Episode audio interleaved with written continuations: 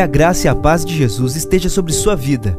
Você ouvirá a partir de agora uma mensagem ministrada no Templo Central da AD Londrina. Que o Senhor fale fortemente ao seu coração e te abençoe de uma forma muito especial. De Cristo, irmãos. Bendito seja Deus por essa noite que nos concede o privilégio de estarmos na sua casa. Quero convidar você para abrir sua Bíblia no texto que nós vamos meditar juntos. Evangelho de Jesus, segundo escreveu João, capítulo 16. Eu estou usando a nova versão internacional, a NVI. A palavra do Senhor diz assim: Até agora vocês não pediram nada em meu nome. Peçam e receberão, para que a alegria de vocês seja completa. É um verso curto, será que nós podemos ler todos juntos, nossa voz? Um, dois, três. Até agora, vocês nada em meu nome. Peçam e receberão, para que a alegria de vocês seja completa. Amém. Louvado seja o Senhor pela Sua palavra. Amados, nós cristãos sabemos que uma das disciplinas mais importantes da nossa vida espiritual é a oração. Oração é algo que está presente na nossa vida, nos nossos encontros, nesse momento que a gente tem aqui, 40 minutos que nós passamos dessa reunião, já tivemos pelo menos três momentos em que a gente disse, irmãos, vamos orar juntos por isso, pela oferta, pelos pedidos, pelo início do culto. Porém, é, quando a gente começa a estudar a palavra de Deus, a gente percebe uma coisa que deve ser reavivada em nós enquanto entendimento. A oração, embora faça parte dos nossos momentos de encontro coletivo, a recomendação bíblica ela vai muito além disso. A Bíblia diz: orai sem cessar.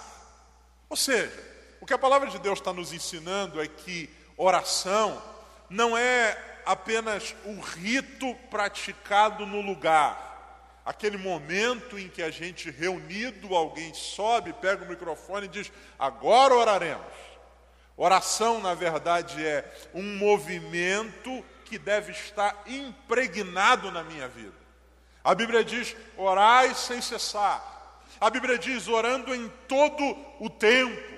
Ou seja, não é algo que apenas eu faço com os meus irmãos na igreja a partir de um comando de um líder. Oração é algo que deve estar impregnado na minha vida como um movimento contínuo. A expressão que eu usei inicialmente aqui foi que oração é uma disciplina da vida cristã. E nós, principalmente brasileiros, nós, quando ouvimos a palavra disciplina, ela muitas vezes nos soa, nos soa mal. A gente normalmente associa disciplina a algo pesado, a gente normalmente associa disciplina algumas vezes até a algo ruim, a gente associa a disciplina a algo maçante, a algo que nos prende, a algo que muitas vezes tem uma conotação negativa. Mas quando a gente fala da oração, enquanto disciplina espiritual, não são essas imagens ou esses significados que devem vir ao nosso coração, muito pelo contrário. A oração é um exercício do cristão cujo benefício é a intensificação da sua comunhão com Deus. O Deus que se revela por meio da Sua palavra diz que deve ser buscado por meio da oração. Então, quando a gente fala de oração enquanto disciplina espiritual, não é algo ruim, muito pelo contrário, é um exercício que me fará crescer. Crescer em que dimensão? Me fará crescer na minha comunhão com Deus no meu conhecimento de Deus, na minha relação com Deus. A oração, a gente pode tentar entendê-la, mas na verdade ela é um grande mistério, porque ela é um convite de Deus para que a gente se aproxime dele. Esse Deus que sabe de todas as coisas, e a Bíblia diz que antes que a palavra viesse à boca, ele já sabe, mas ainda assim ele nos chama para orar. Ele diz: tragam a mim as vossas necessidades, lancem diante de mim as suas ansiedades, que as suas petições sejam conhecidas diante de Deus com toda oração e súplica. Ou seja, é um mistério, É um mistério na perspectiva de que o Deus Todo-Poderoso nos chama para relação com Ele, e uma das vias pela qual isso se dá é por meio da oração.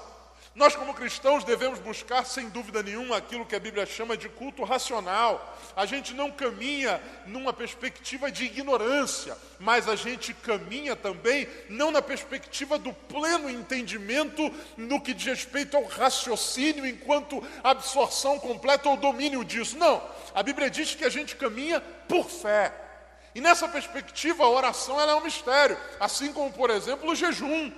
Esses dias alguém me perguntou, pastor, me explica o jejum. Eu falei, meu irmão, eu, eu, eu posso até mostrar para você biblicamente, mas explicar propriamente dito, eu não consigo. Porque é um mistério. Porque Deus diz que eu devo jejuar.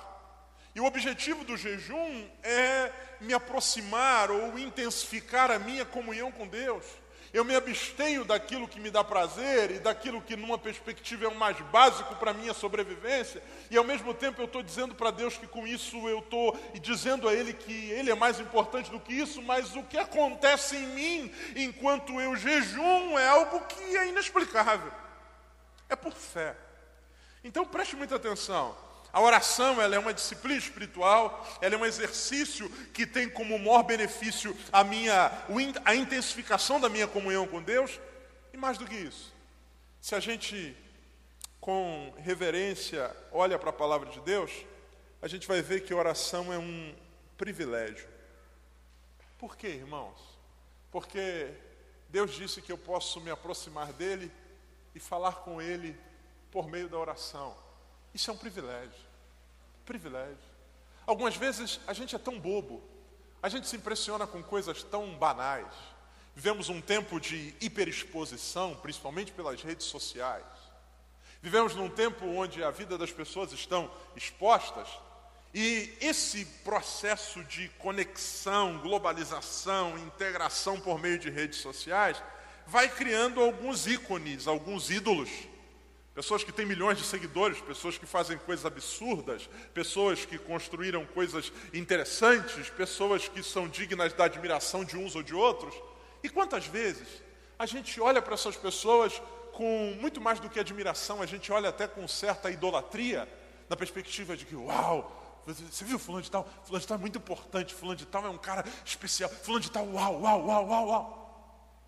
Enquanto a gente se sente impactada porque você não sabe quem está me seguindo, fulano de tal está me seguindo. Você viu? Eu fiz o um comentário lá e fulano de tal na sua live leu o meu comentário. Ciclano me abraçou. Estamos agora num período eleitoral e tem tanta gente que de forma inocente é, fica impactada com isso. O, o fulano de tal, o, o, o fulano de tal apertou minha mão. Fulano de tal falou comigo. Fulano de tal me abraçou. Irmãos, a gente precisa parar para pensar. E se a gente fizer isso, a gente vai, a gente vai se sentir tão constrangido e ao mesmo tempo tão agradecido. Porque a gente não está falando do, do político que quer reeleição, que está nos chamando para falar com ele. A gente não está falando do mega bilionário que quer que a gente fale com ele. A gente está falando do Senhor do universo. A gente está falando daquele que é o Criador de todas as coisas. A gente está falando daquele que a Bíblia diz que sem ele nada do que foi feito se fez.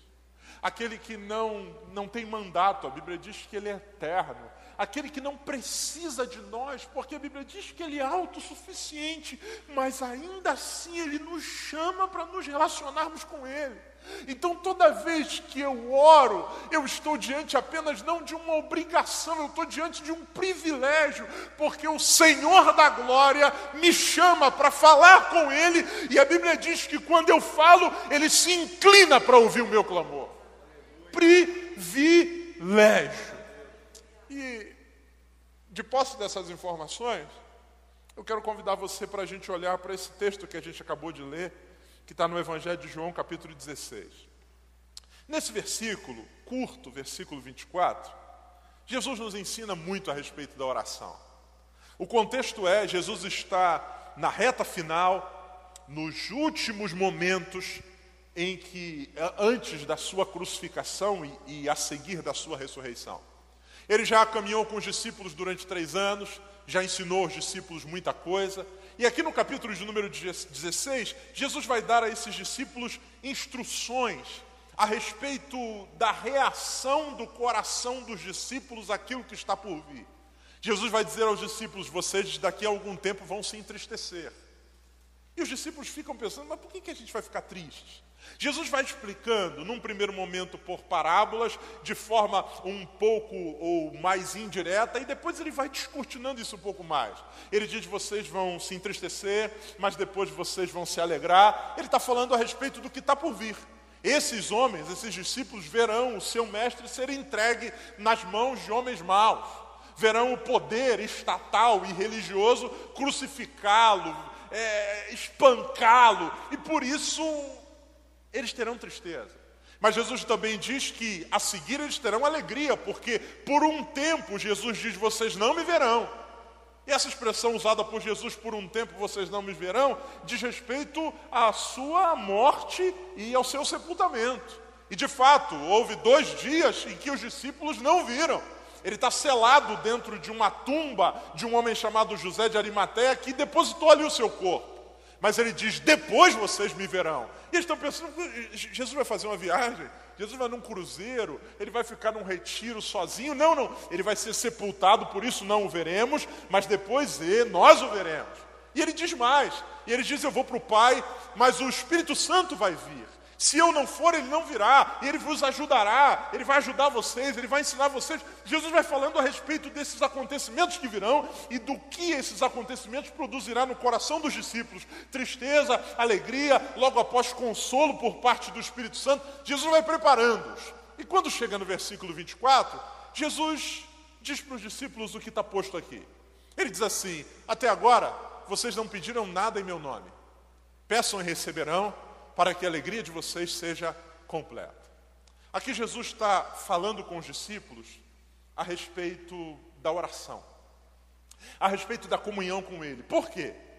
Ele disse anteriormente que ele seria morto, logo após os discípulos o veriam, isso tem a ver com a ressurreição, mas depois ele, ele iria para o Pai. E a partir desse momento que ele vai para o Pai, como é que a nossa relação vai se dar? Porque uma coisa é lidar com ele aqui. A gente às vezes acorda, ele está dormindo, ou ele acorda, ou quando a gente acorda, ele já está de pé. A gente entra no barco com ele. Tem alguns momentos que ele pede para ficar sozinho orando, mas logo depois ele aparece. Às vezes ele vem andando, às vezes ele vai por cima das águas. Ele, ele é alguém que come junto com a gente, ele é alguém que nos serve, ele é alguém que, que abre, que faz milagres para nós. A gente está acostumado com ele nessa relação aqui. Mas agora que ele está dizendo que ele vai para o Pai, como é que essa relação vai se dar? E é isso que Jesus está explicando aqui. E ele está ensinando não apenas para os discípulos, os doze que estão com ele nesse evento, nesse tempo, mas ele também está ensinando para nós. Algumas verdades a respeito da oração.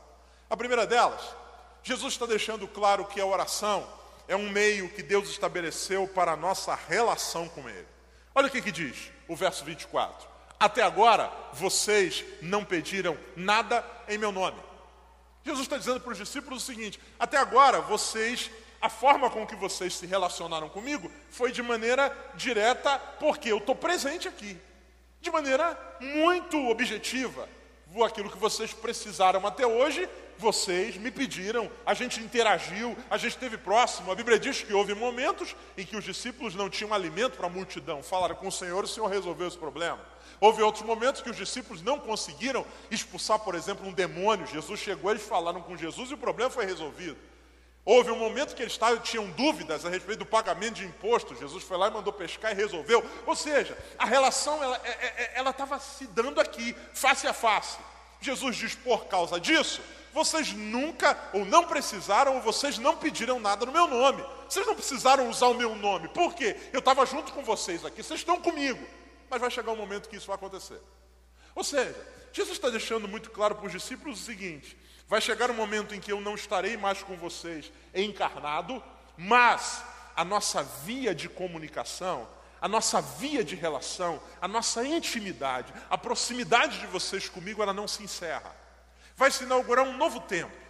E nesse novo tempo, o meio pelo qual vocês permanecerão ligados a mim e poderão falar comigo é por meio da oração. Até agora vocês pediam estando comigo. A partir de agora vocês vão poder continuar pedindo e farão isso no meu nome. Ou seja, Jesus está deixando muito claro que a oração é um meio pelo qual a nossa relação com Deus ela flui e se intensifica. Isso é muito precioso, irmãos. Porque muitas vezes nós enxergamos oração apenas como um meio de obter coisas e não como um meio de interação e de relação. Enxergamos muitas vezes oração como um lugar onde eu vou depositar minhas queixas e não o um lugar onde eu vou me aproximar para conhecer mais e receber da parte de Deus aquilo que Ele tem para o meu coração me mudando. Isso precisa ser desconstruído em nós.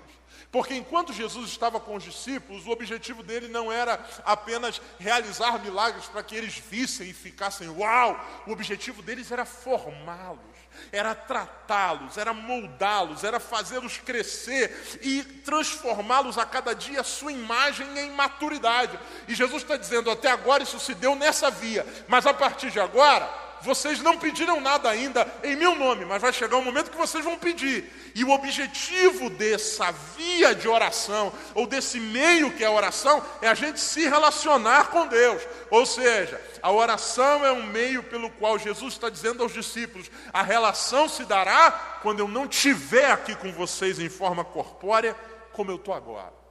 E se a gente não entende isso, irmãos, a gente não cresce.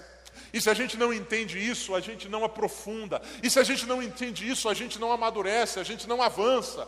Porque se a gente não perceber que a oração é um meio pelo qual a gente cresce, se aproxima intimidade para com Deus, a gente está desperdiçando uma grande oportunidade. E quantas pessoas que, embora há muitos anos na igreja, elas não crescem, elas não desenvolvem, elas não amadurecem, elas não aprofundam. Tudo vira, na, tudo cresce ou tudo se desenvolve na perspectiva da superficialidade. É gente que por qualquer coisa, crentes velhos, gente que frequenta a igreja há muito tempo, mas que não tem raízes profundas, gente que não conhece Deus, gente que não se envolve com a vontade de Deus e muitas vezes isso é por falta de oração. Gente que por qualquer coisa está querendo chutar o balde. Gente, eu estou chateado, que o irmão falou isso comigo. Não vou mais naquela igreja porque não sei o quê. Do jeito que está, eu acho que eu vou largar Jesus. Ei, querido, em nome do Senhor. Em nome do Senhor. Oração é um meio pelo qual a gente vai intensificando a nossa relação com Deus. E a partir do momento que a gente vai por meio da palavra conhecendo a voz de Deus e por meio da oração nos aproximando do Senhor em fé e em devoção, isso vai fazendo com que a gente conheça mais a respeito do seu caráter. E é impossível que alguém que conheça, ou é impossível alguém que conheça de forma profunda o caráter de Deus, o abandone. Por quê? Porque ele é bom, irmão. Ele é bom. O problema é que nós queremos o benefício de Deus, mas nós não queremos conhecer Deus. E por isso, todas as vezes que a gente faz um movimento e o benefício não é o esperado, a gente se ressente. Mas se a gente conhece o caráter, a gente se apega. É o que Jó vai dizer. Todo mundo, inclusive sua mulher, vai dizer para ele: você está maluco? Todos os benefícios de Deus cessaram você perdeu tudo, ele tirou tudo de você, e como é que você continua fiel a Ele? Ele diz: Eu sei que o meu redentor vive, eu sei quem Ele é, eu não tenho como me afastar dele, porque sem, sem Ele eu não vivo. O único jeito é permanecer ao lado dele. Ainda que ele me mate, eu todavia nele esperarei, porque vida sem ele não é vida. Eu pareço essa é a, a visão ou a minha interpretação do que Jó diz. Na minha concepção, Jó está dizendo: Eu pareço que estou morto, mas porque eu estou com Ele, eu estou vivo, e isso é o que me faz viver, é isso que me faz respirar. Ainda que Ele me mate, eu vou esperar nele, porque eu sei que vai chegar o dia, eu conheço o seu caráter, e que o meu redentor vai se levantar sobre a terra. Caráter de Deus, profundidade, relação, irmão, porque independente do tempo que você tenha de igreja, eu acho que tem uma coisa que todos nós concordamos. Todos nós concordamos. A gente tem orado pouco. A gente tem orado pouco. Por mais que você seja alguém que ora bastante, eu imagino que você ainda não vive orar sem cessar. Então a gente tem orado pouco. A gente precisa melhorar a nossa vida de oração. A gente precisa intensificar a nossa vida de oração. E a gente não tem que intensificar a nossa vida de oração simplesmente porque os dias são maus. A gente precisa intensificar a nossa vida de oração porque Deus é bom. O que deve nos mover à oração não é a busca por dias melhores. O que deve nos mover à oração é querer ser melhor. E eu só vou ser a partir do momento que eu estiver mais próximo de Deus. Então, a oração não deve ser um movimento motivado por contingências externas. Oração é uma consciência a partir de uma contingência interna. Eu sei que eu preciso de Deus e por isso eu preciso orar. Eu preciso orar, irmão. Nós precisamos orar. A igreja não avança sem oração. Porque sem oração a gente pode até reproduzir coisas, mas conhecer de maneira profunda a vontade de Deus só se a gente estiver perto dele. O salmista, ou melhor, o escritor de Provérbios, no capítulo 16, vai dizer: O coração do homem pode fazer planos. E a gente é especialista, a gente é bom nisso, Deus nos deu toda essa capacidade, mas ele diz assim: a resposta certa vem dos lábios do Senhor. Ele não diz que essa resposta certa está escrito no outdoor, que qualquer um passe e lê. Ele não diz que essa resposta certa, não, ele diz vem dos lábios. Ou seja, a resposta certa eu preciso buscar nele para ouvir dele. O problema é que nós estamos tão envolvidos com os nossos planos e nós nos apaixonamos tanto pelos nossos planos que nós esquecemos que a melhor coisa não é o que minha mente pode produzir, o mais excelente é o que Deus quer e eu preciso conhecer Sua vontade na oração, irmão. Caso contrário, nós seremos eternamente superficiais, seremos eternamente insatisfeitos. A primeira verdade que Jesus deixa clara aqui é que a oração é um meio de relacionamento, é uma via de relacionamento. Ele diz até agora vocês não pediram nada porque eu estava aqui, mas daqui a pouco eu vou para o Pai e isso, ou o pedido no meu nome vai ser a via pela qual vocês vão se comunicar comigo. Segunda coisa linda nesse texto é que Jesus diz que isso se dará sem intermediários. Jesus não diz assim, olha, até agora vocês não pediram nada, porque eu estou aqui. Mas vai chegar um momento que vocês vão precisar. Então o que, que vocês vão fazer? Quando chegar o um momento que vocês precisarem, eu vou eleger aqui. Vem cá, Pedro. Pedro, vem cá, Pedro. Olha só, o Pedro é o cara. Vocês falam com ele, ele vai fazer um relatório de tudo que todo mundo precisa, e aí uma vez por semana ele vai falar comigo, aí eu respondo para ele, não. Jesus diz assim: vocês pedirão no meu nome. No meu nome. Vocês podem se aproximar de mim.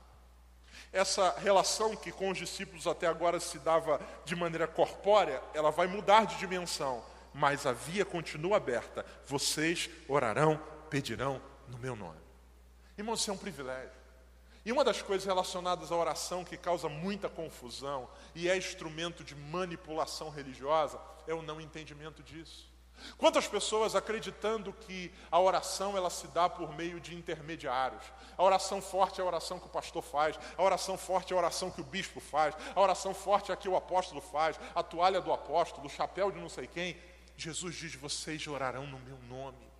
Amados, a Bíblia diz que nós devemos orar uns pelos outros, e isso é poderoso. A gente deve interceder. A Bíblia diz que esse é o nosso papel, porém, todo aquele que conhece a Deus pode se aproximar dele em oração.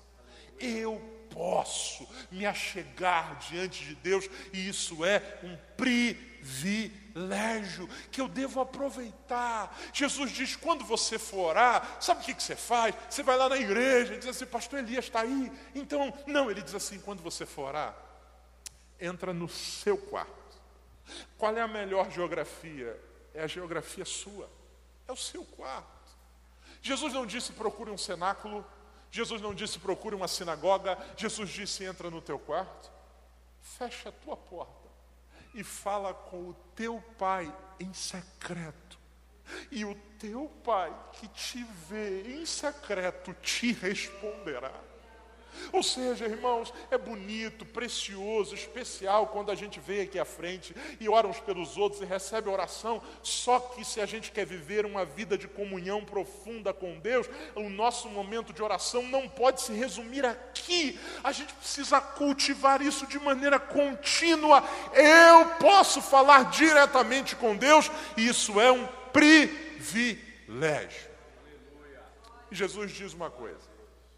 Jesus diz: Vocês não pediram nada em meu nome? Terceira coisa, peçam e receberão. Jesus diz que a oração é o lugar onde eu posso apresentar pedidos.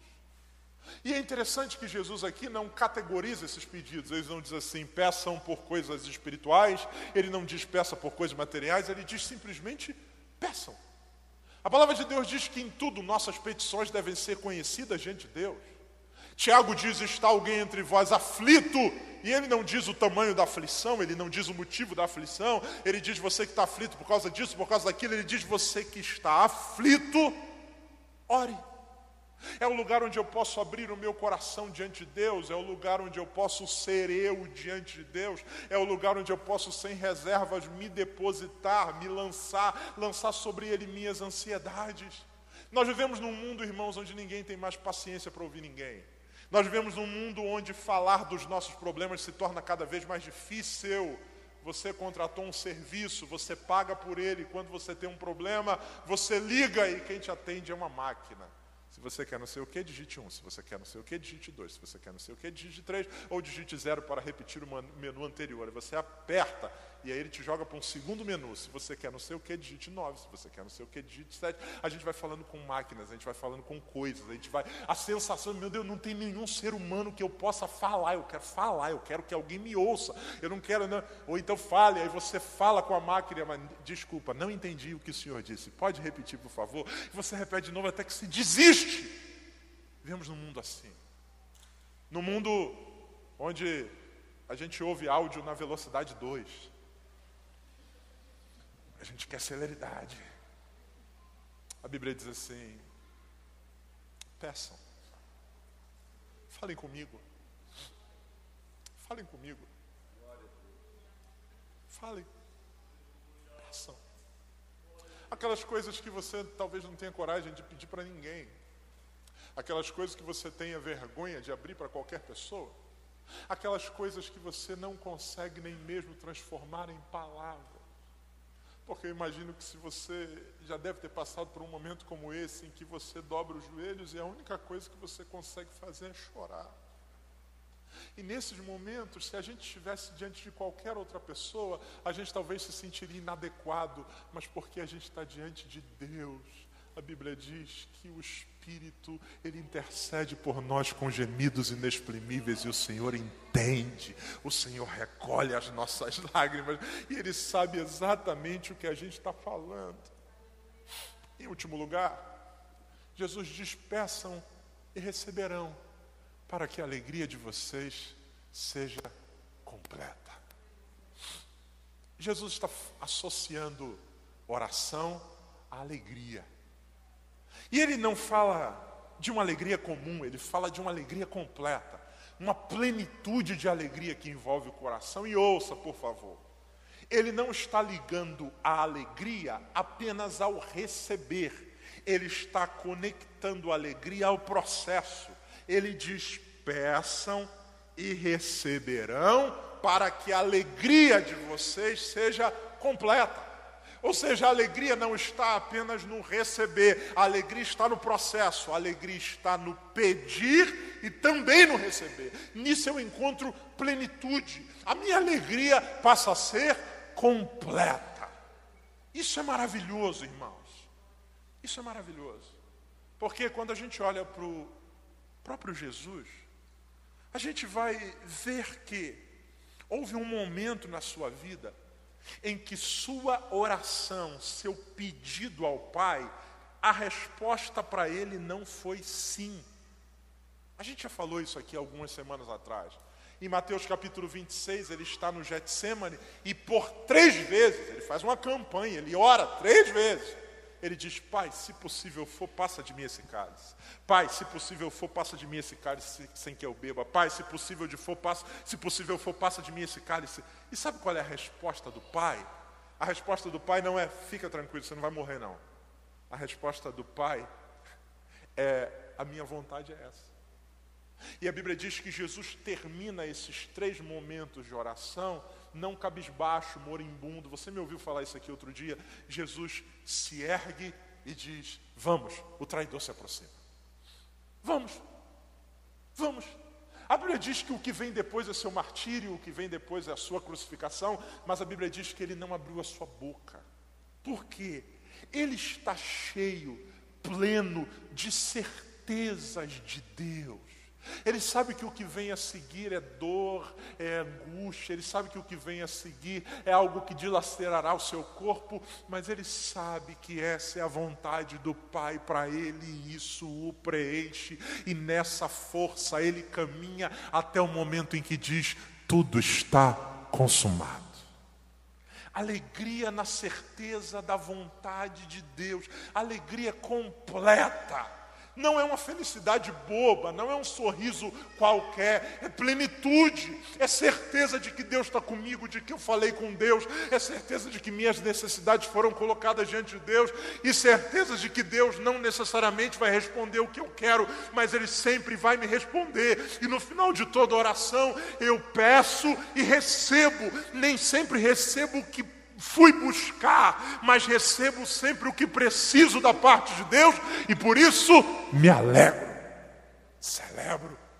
Quando a gente olha para os salmos, existem nos salmos alguns salmos chamados de salmos imprecatórios. O que são salmos imprecatórios? São salmos onde o salmista coloca diante de Deus o seu desejo no que diz respeito aos seus inimigos. Há vários desses. Em algum deles, o salmista vai dizer: Olha, Senhor, eu queria que os meus inimigos tivessem, os seus filhos dos meus inimigos tivessem a cabeça esmagada contra uma pedra. Ele está dizendo: É isso que eu quero, Senhor. A minha vontade é que a tua é que a ira se manifeste, é que a tua ira bendita seja feita. E o problema não é como eles começam a oração. A grande ou a coisa maravilhosa é como termina. Porque normalmente o salmista que começa pedindo por isso, ele termina cantando de júbilo a Deus. E ele jubila não porque o inimigo foi imprensado contra a pedra, ele jubila porque ele sabe que Deus o ouviu, e ele sabe que Deus é com ele, e porque Deus é com ele, ele não precisa mais se preocupar com os seus inimigos. Eu já coloquei diante de Deus. É por isso que Jesus diz assim: orem pelos vossos inimigos. Porque na oração, a gente coloca diante de Deus os nossos inimigos. E quando a gente se ergue da oração, a gente passa a ter no coração a certeza de que a gente está seguro no Senhor. Os inimigos continuam lá. Algumas vezes as pessoas continuam no mesmo lugar. Algumas vezes as ameaças continuam as mesmas. Mas, mas, a certeza de que Deus está comigo, isso me preenche. E nisso eu tenho alegria completa. Eu quero terminar essa minha fala essa noite convidando vocês para a gente fazer um movimento. Porque muitas vezes a gente teoriza demais a oração, quando oração é para ser praticada. Então eu queria, eu tenho ainda oito, dez minutos, queria convidar você para a gente fazer um movimento hoje. Eu queria convidar você para a gente orar. Eu não vou chamar você para vir na frente. Eu queria fazer uma coisa que não é muito comum na quinta-feira. Mas de posse dessas verdades que eu compartilhei com você, a oração é um privilégio, é um meio de me comunicar com Deus, é um meio pelo qual eu intensifico a minha comunhão com Deus, é algo que gera em mim crescimento. Na oração eu posso apresentar diante de Deus o que preciso, eu sei que sou ouvido, e quando peço, quando clamo no nome de Jesus, a minha alegria se torna completa.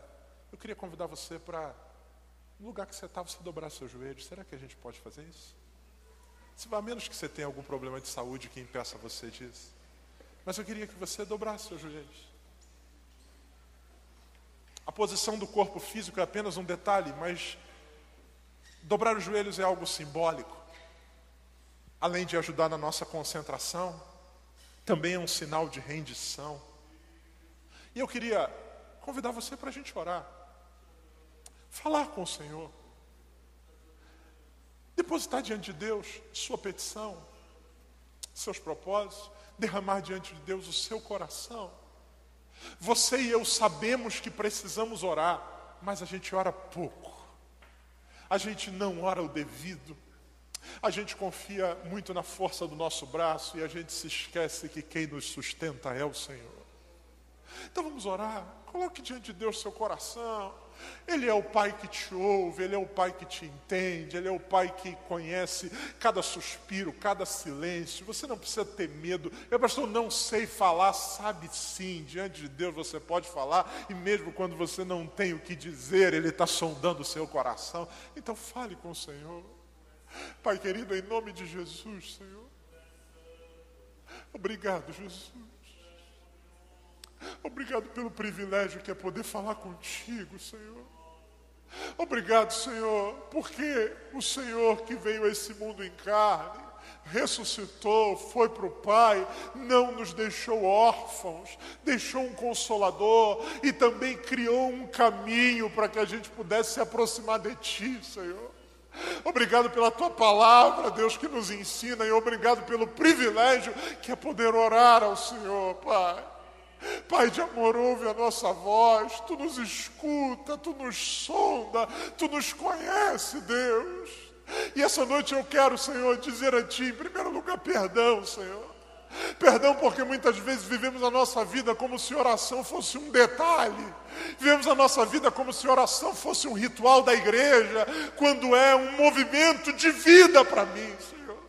Pai querido, em nome de Jesus, perdoa, nos ensina a orar mais, nos ensina, Senhor, a sermos mais rendidos aos teus pés. Senhor, nos dá desejo, vontade, gera em nós essa consciência do quão importante é te buscar, Senhor. Senhor, nos renova, Deus. Senhor, nos quebranta, Senhor. Pai, nos faz caminhar de joelhos em direção, Senhor, aquilo que o Senhor tem para a nossa vida. Pai querido, em nome de Jesus, livra-nos da nossa autossuficiência, livra-nos da nossa soberba que faz a gente achar que sabe. A gente não sabe, a gente precisa conhecer o que o Senhor quer para nós. Por isso, Senhor, em nome de Jesus, ouve, Senhor, a voz desse irmão hoje dessa mulher, desse homem, alguns que estão há pouco tempo caminhando contigo, outros que já têm uma vida de caminhada, mas independente do tempo, todos nós precisamos estar aos teus pés, Jesus. Senhor, ouve a nossa oração, Jesus. Quebranta-nos, ó Deus.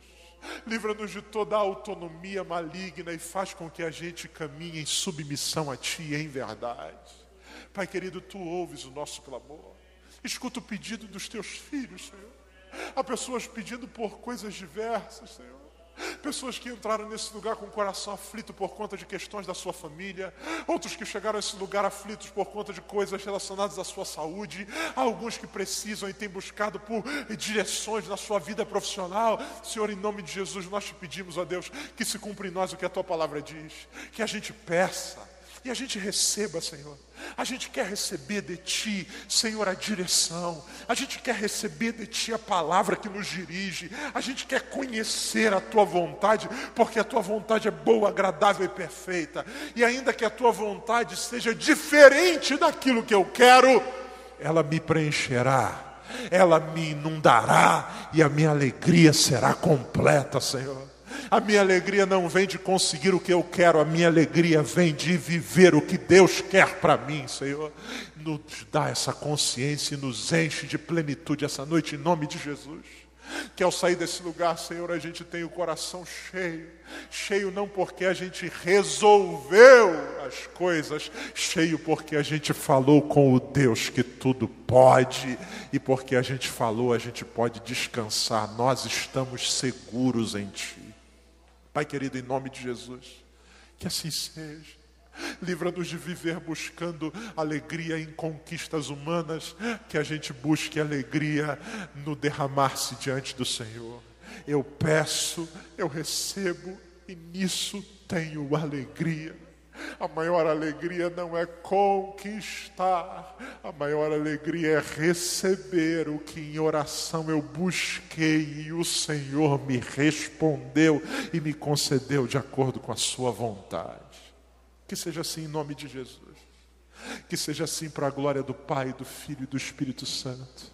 Que seja assim na nossa vida, Senhor. Não permita que a gente vá dormir essa noite sem ter um tempo contigo no nosso quarto. Não permita que amanhã de manhã a gente acorde, Senhor, e a gente se envolva com as notícias, com o WhatsApp e a gente não tenha um tempo contigo. Não permita, Senhor, que nenhum dia termine sem que a gente tenha estado um tempo aos teus pés. Não permita. Antes, converte o nosso coração à oração. Que seja assim, em nome de Jesus. Em nome de Jesus. Amém. E amém. Que Deus abençoe você.